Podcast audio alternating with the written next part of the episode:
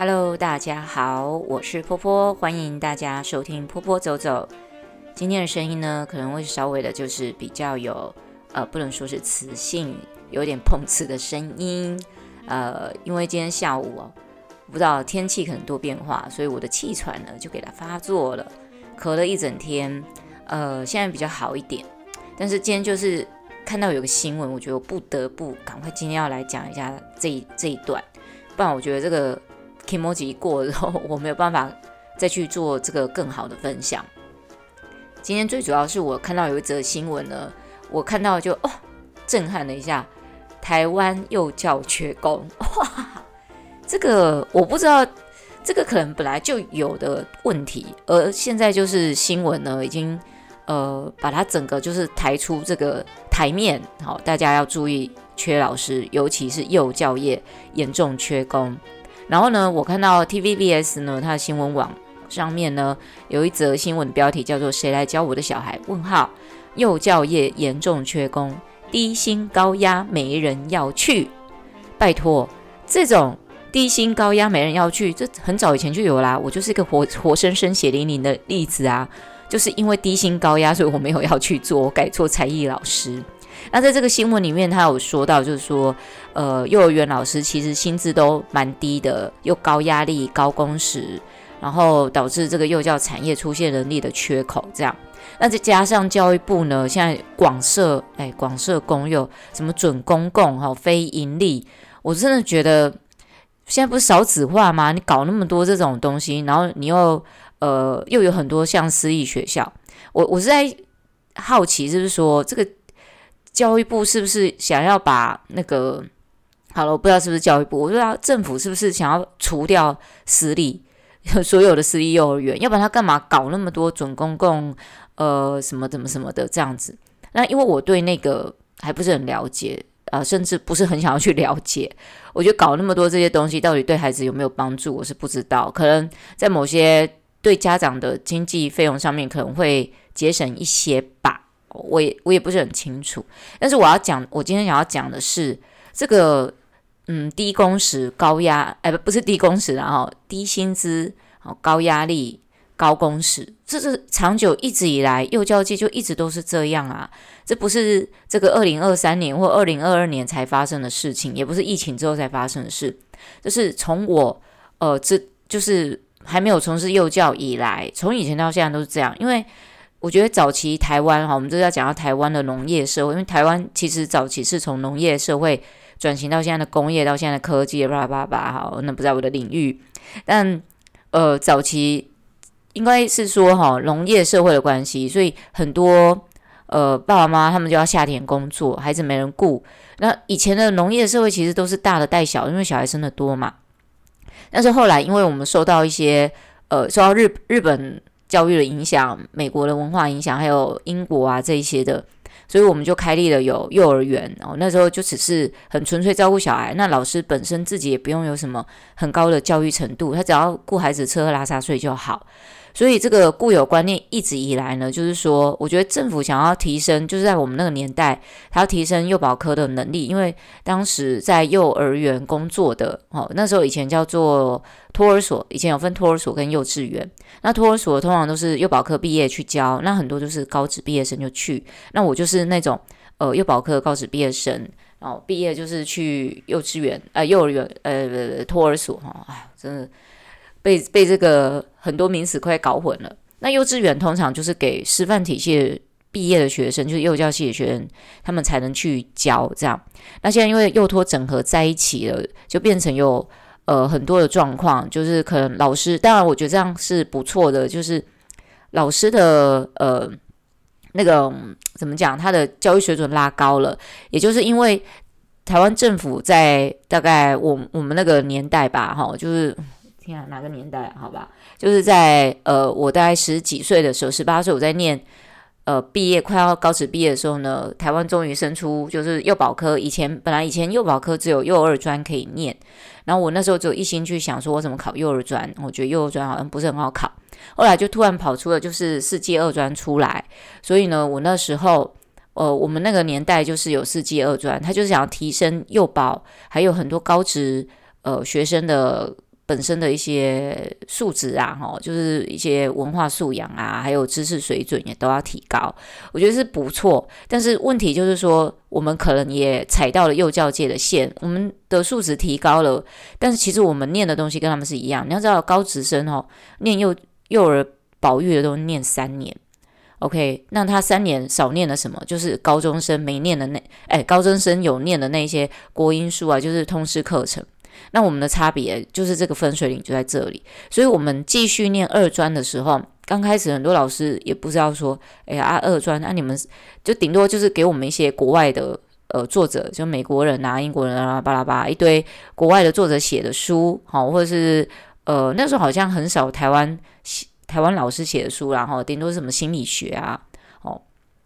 那那个时候我们都是，我们就是把我们的专业科目那两年专科就再念了一次。好，那我等到我念二季的时候，靠腰，那课本还是一样的，又再念一次。那我们就一直不断在增进那个怎么讲，我们的幼教的能力。所以其实我们到后面啊，我们念的。几乎是比幼教系的还要多哈啊！幼教系不服了，我觉得你可以把你可以把我们幼保科、好幼保系、幼教系所有的课本都拿出来比一比，你就发现嗯，其实那个很雷同诶，没有什么差别在。但是在通识课程部分，就是可能我们念的就没有像高中生这么的多，然后到了呃，即使二专二技，我们还是会去学一些。就是跟通识课程有关的，但我们修的学分或许可能就是不太一样。但是我觉得又我们这种到后面哦，幼保系到后面就是你从幼保科到幼保系，像我又到了可能你最后念到可能是婴幼儿之类的啊。嗯，我们念的大部分还是跟会比较偏向医学相关，因为没有办法嘛，这个师范学院没不收，就只能丢到呃护理专科学校里面去，因为他认为我们是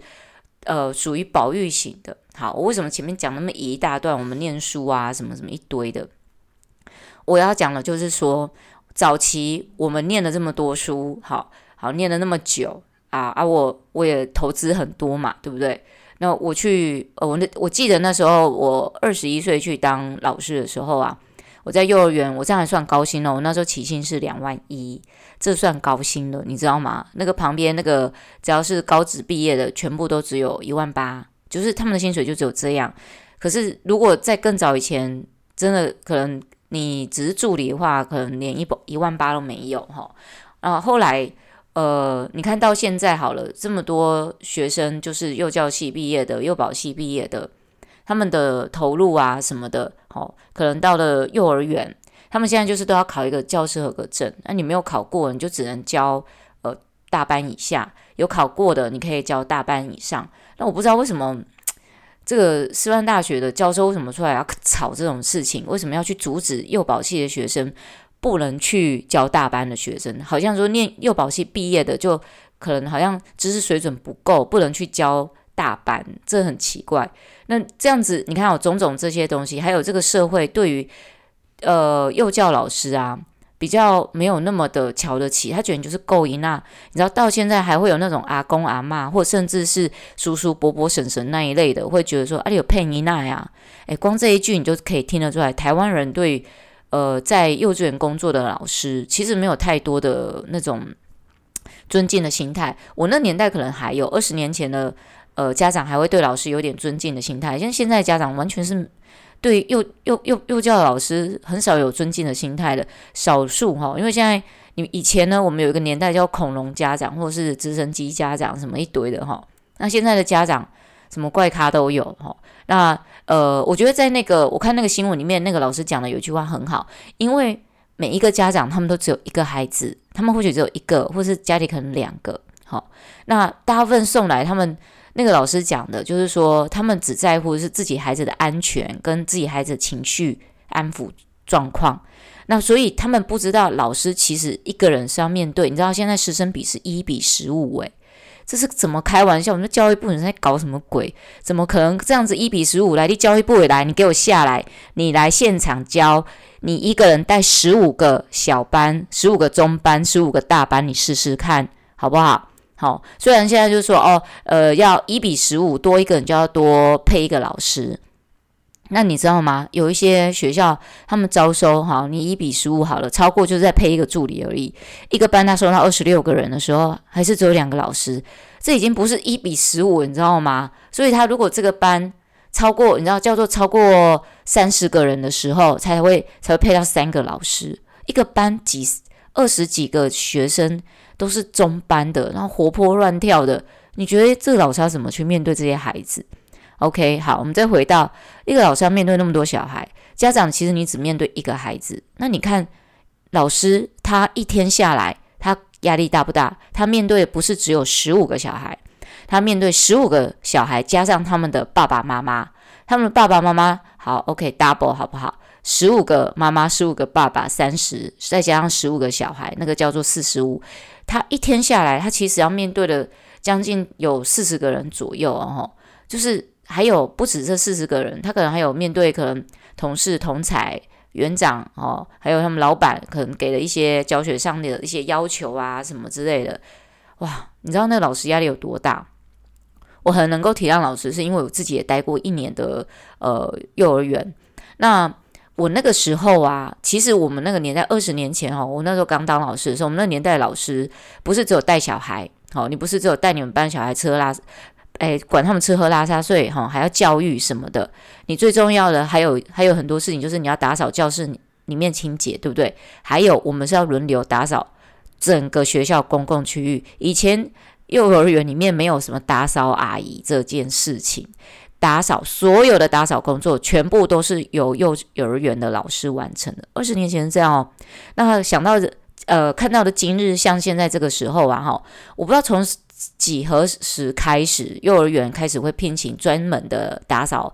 呃人员来帮忙打扫？我觉得这是应该的。你知道，老师就是做好他教育的工作、保育工作，打扫应该就是说，老师自己教室当然自己打扫了。可是外部的公共区域其实可以请一个人来帮忙做做做那个最主要的打扫。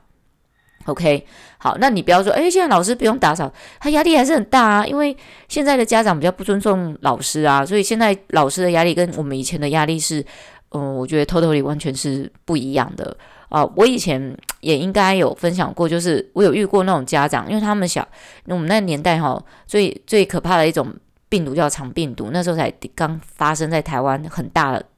的一个事件。那时候很争议，所以呢，只要我们班有人得肠病毒，家长的小孩刚好有得到的话，诶，我是我们都是老师都劈头第一个被骂死的。你怎么那么不会照顾小孩啊？一个班这么多，而且那个年代的家长很没有那种呃健康安全的概念。但他们就是那种很传统，就是我小孩有生病也是丢到学校来。那学校本来就应该要设置有一个类似像呃保育室啊，或者是一个护理室，让小朋友生病可以躺那边。但其实台湾的幼儿园没有一间是这样这样子，有特别有个什么，诶，你小孩朋友不舒服就躺在那个办公室旁边的什么保育室哈，你要配一个护理师也没有啦，没有没有没有。全台湾你说一个学校里面或者配护理师，整天都。恭候在那边的，我觉得太少了，除非是非常私立贵族的学校，一般幼儿园是不可能会有的哈，因为毕竟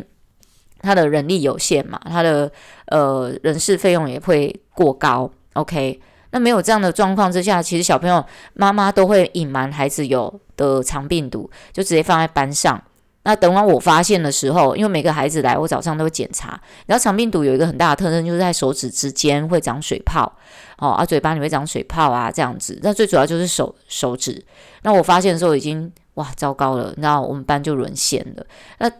家长不会去怪那一个家长，他只会怪老师，你怎么没注意到？那你看现在。现在的老师好了，现在老师他们所面临的已经不是只有什么肠病毒了，还有诺伦病毒，还有现在甚至的 COVID-19。哦，那只是现在大家对病毒这个比较能够有一种理解，就是说啊，我孩子有得病就不要，就是你生病了就不要送到学校来，在家里休息。但是在家里休息，家长就必须要请假嘛。好啊，那要请假还是要送到学校来啊？老师就必须要去注意。那我真的觉得哈，这种低薪。我也不知道呢。我们以前两万一，现在老师我听说啦，据说就是一个老师好像三万吧，三万起跳。当然也要看区域，有的区域可能还是在两万多块而已。不过我听说三万还请请不到老师的也有呢。呃，我我看那个新闻里面有讲到，有园长提到说，他们呃不是园长，好像老师吧，哈，大学老师有讲到，他们毕业的学生啊，他们宁愿去呃做就是工厂里面工作，或是去做那种呃手呃那种服务业的，因为他们做那个呢，可能没有那么多的情绪压力要面对哈，他们没有那么多的家长要面对。好啊，这个客人呢，就是过路客人走了就没了，好，也不会一直跟他在那边僵持，也不用去写每天那边写观察报告。OK，那大家如果有兴趣，可以去找这一则新闻出来看看。我觉得大家就可以理解为什么这个是叫低薪。那其实，在国外哈，幼教老师的薪水其实也没有非常高，因为大家总觉得你的这个工作门槛其实比较低，没有那么难，没有那么困难。那其实这个就是因为。呃，决定这些教育政策的人，他们都没有在现场待过，所以他们不会觉得这个薪资要够高。当然，公托里面的老师薪资就会比较高嘛，你就会说，要不然你去当公托老师不就好了？公托又不是公托，虽然现在渐逐渐在设立很多了哈，公托我知道是四五万起跳嘛哈，那呃，跟私立真的很难去做相对比这样子。但我觉得政府在做什么？A 级 A 方案的时候，从来都不会有 B 方案哦，不会有那种。但你会说，哎，现在有什么教育券啊什么的，那个真的哈、我觉得那个治治不了，那个只是治标不治本而已哈、啊。所以如果你要减，呃，让很多人对幼教有兴趣，我觉得不是提高薪水而已，而是要普遍去对家长做好呃亲子教育这件事情。以前我在学校，我不管在。呃，高职啊，二专、二技能，我们都会有一堂课叫亲子教育。这堂课，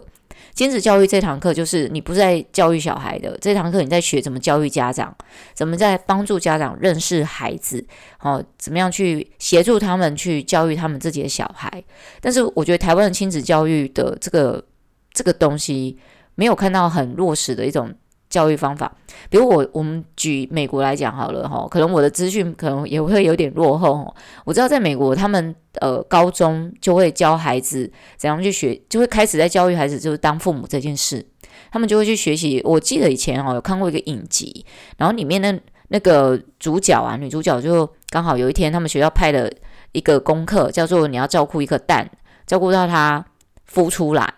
然后让他知道，就是说养育一个孩子这个怀孕的过程的不容易。其实我觉得他们根本不用拍这个课程，因为他们太多未成年少女未婚怀孕了哈。那呃，可是他们会有那种所谓的亲子教育课程，就是告诉，就是会去帮忙呃家长知道。教育就是教育幼儿这件事情，可是台湾向来就是没有这种事，没有这种，就算幼儿园呐，吼，他们办像这样的活动跟课程，你说啊，欢迎家长去听，也很少家长愿意去听。你像亲子馆，他们也办很多，就是呃亲子教育的课程，可是愿意去听的爸爸妈妈根本就是零啊，很少啊，愿意去学习自我学习成长的家长根本就是不多啊。他们上班已经够累了，他教他的假日只想要好好休息。好，啊，我甚至就是说，呃，我觉得像像现在啦，好像我们跟大陆是不一样的。大陆他们是早期，他们是小孩子啊，因为他们也是农业社会、工业社会型，就是呃比较大量的需要人力去呃现场去执行。那他们不见得有空回家照顾小孩，所以他们很早期，像以前那种一胎化的时候，他们是把孩子直接送到幼儿园。他们好像是叫幼儿园，他们直接送幼儿园，呃，就是寄读，就是直接在学校住的。所以很多小孩从幼儿园就是住在学校，国小也住在学校，然后国中、高中什么都住在学校。这个这个就是他们的一个比较特别的形式。所以他们的亲子教育根本没有亲子教育是零诶。好，那台湾呢？台湾现在虽然很多家长，像台中有一阵子很流行，就是妈妈自己带。那自己再带到某一个呃年龄层，比如大班才送去学校。那其实我觉得，嗯，大班去念幼儿园的时候啊，小朋友基本上有一些，比如说他大小便已经能够可以差不多可以自理了哈，至少可以自己擦屁股、自己去上厕所、自己脱裤子嘛。那还有就是说吃饭已经 OK 了，很多妈妈是把孩子顾到这个差不多的时候才送去幼儿园。我觉得这是蛮不错的啦哈，因为你幼幼班就送去幼儿园，给那边的老师去教。你知道老师要教十几个幼幼班的小孩两岁啊？你你看那个 你觉得老师要怎么怎么怎么去，嗯，怎么就是说他不可能在短期之内教会孩子。可是我觉得这个另外一个优势就是孩子在这样子这么多人状况之下，老师不见得顾得到他，他肚子饿了胃要吃，他必须因为 push 这样的关系，他就学会要自己吃这样。所以很多家长其实对幼儿园现在的看法就是觉得，就是说，反正我孩子什么不会，我可以送去那边学，或者是有一些家长觉得说，我先把孩子训练好，我再送去。那这个，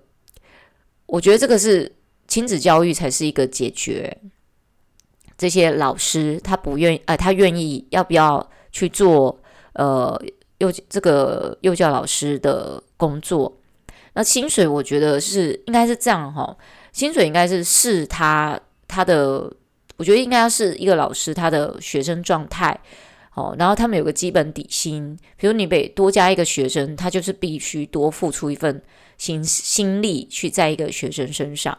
然后呢，在这种高压力的状况之下，我觉得应该要提供幼教老师很适当的资，就是所谓资商这个呃环节。那这个智商应该，我觉得啦，你要幼儿园再去提供这个智商，免费智商给老师有点困难。但是我觉得这个可以变成是一种，呃，考虑在这个政策里面，心理健康嘛，哈。当然很多人说你可以自己去看啊，可是我觉得幼儿园如果你是够大，你成本够，或者是你是准公共或公共幼儿园，其实是可以提供老师有一个就是，呃，智商的一个管道。那这个管道可能不是说哦，每一个人就是可能就是长期的，你可能是固定某某一一些时候就是派这些人哦，你就反正政府不是多出很多钱吗？你可以去做这件事情哦。我觉得呃，国小、国中、高中他们都有类似这种老师的辅导，但幼教老师其实是没有的。然后幼教老师如果要做到智商这一块，是必须只有自己去。那有些人是不太懂得去寻求帮助的。好啊，再加上这个现在啊，哈，我觉得招不到工还有一个原因啦，我们少子化。你看现在大学生，他们就是出生在一个少子化状况底下，他们本来有很多小孩就是妈宝，你知道吗？你要这个妈宝以后再去照顾别人，我都觉得别的别的别的不要，我怕他们会这个妈宝是教育不出好的呃孩子出来的。所以我觉得呃低薪高压高工时的。幼儿园的劳动环境有很多需要去改善，哦，今天一次也讲不完。但是我觉得大家或许可以，如果你是为人做父母的，你的孩子正在幼儿园，或许你可以多做一件事情，就是呃，多给老师一点鼓励吧。啊，老师，因为你教了我们家小朋友，而让他他现在会什么的，我觉得这这种成就感啊，对老师来说是很棒的鼓励。我曾经有跟一个妈妈就聊天哦，当然因为我是一个才艺老师的身份去跟她聊天，就是呃，因为我想说她孩子有在上我的美术课，我说妈妈她进步很多诶，因为她来啊，我们都有一起画画啊，哈，说什么她的手手部的小肌肉就进步很多，比较有力量。这妈妈呢听了之后就冷冷回我，哦，是吗？我觉得是因为她以前在另外一间学校，呃，像蒙特梭利的关系才比较好的。这孩子哦，已经来这个学校，已经念了快两年了。他妈妈仍然觉得是以前的，他完全不给现在这间学校的老师任何一点鼓励的机会耶。好，嗯，各位家长或是各位老师，你听了你会觉得如何呢？如果你你当然了哈，我觉得跟家长邀功没有关系啊，要不然家长怎么知道你对孩子，你为孩子付出哪些心力？当然，邀功不是说，哎，我今天为你孩子做了什么？当然不是，而是我们的邀功也不能说是邀功，就是说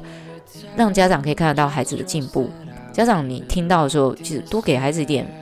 不是孩子啊，哈，多给这些老师一点鼓励吧，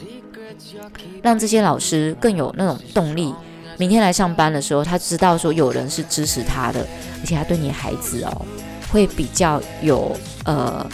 正向的想法。你想想看，你对这个老师一直都很负面，常常讲他这里做不好，那里做不好，哦，啊，为什么孩子怎么的，哈、哦，怎么受伤？你老师怎么顾的？你看这个老师，他会不会 对你的孩子产生反感？一定会。人，我跟你讲，人是正常的，哈、哦，人都是肉做的，哈、哦。那你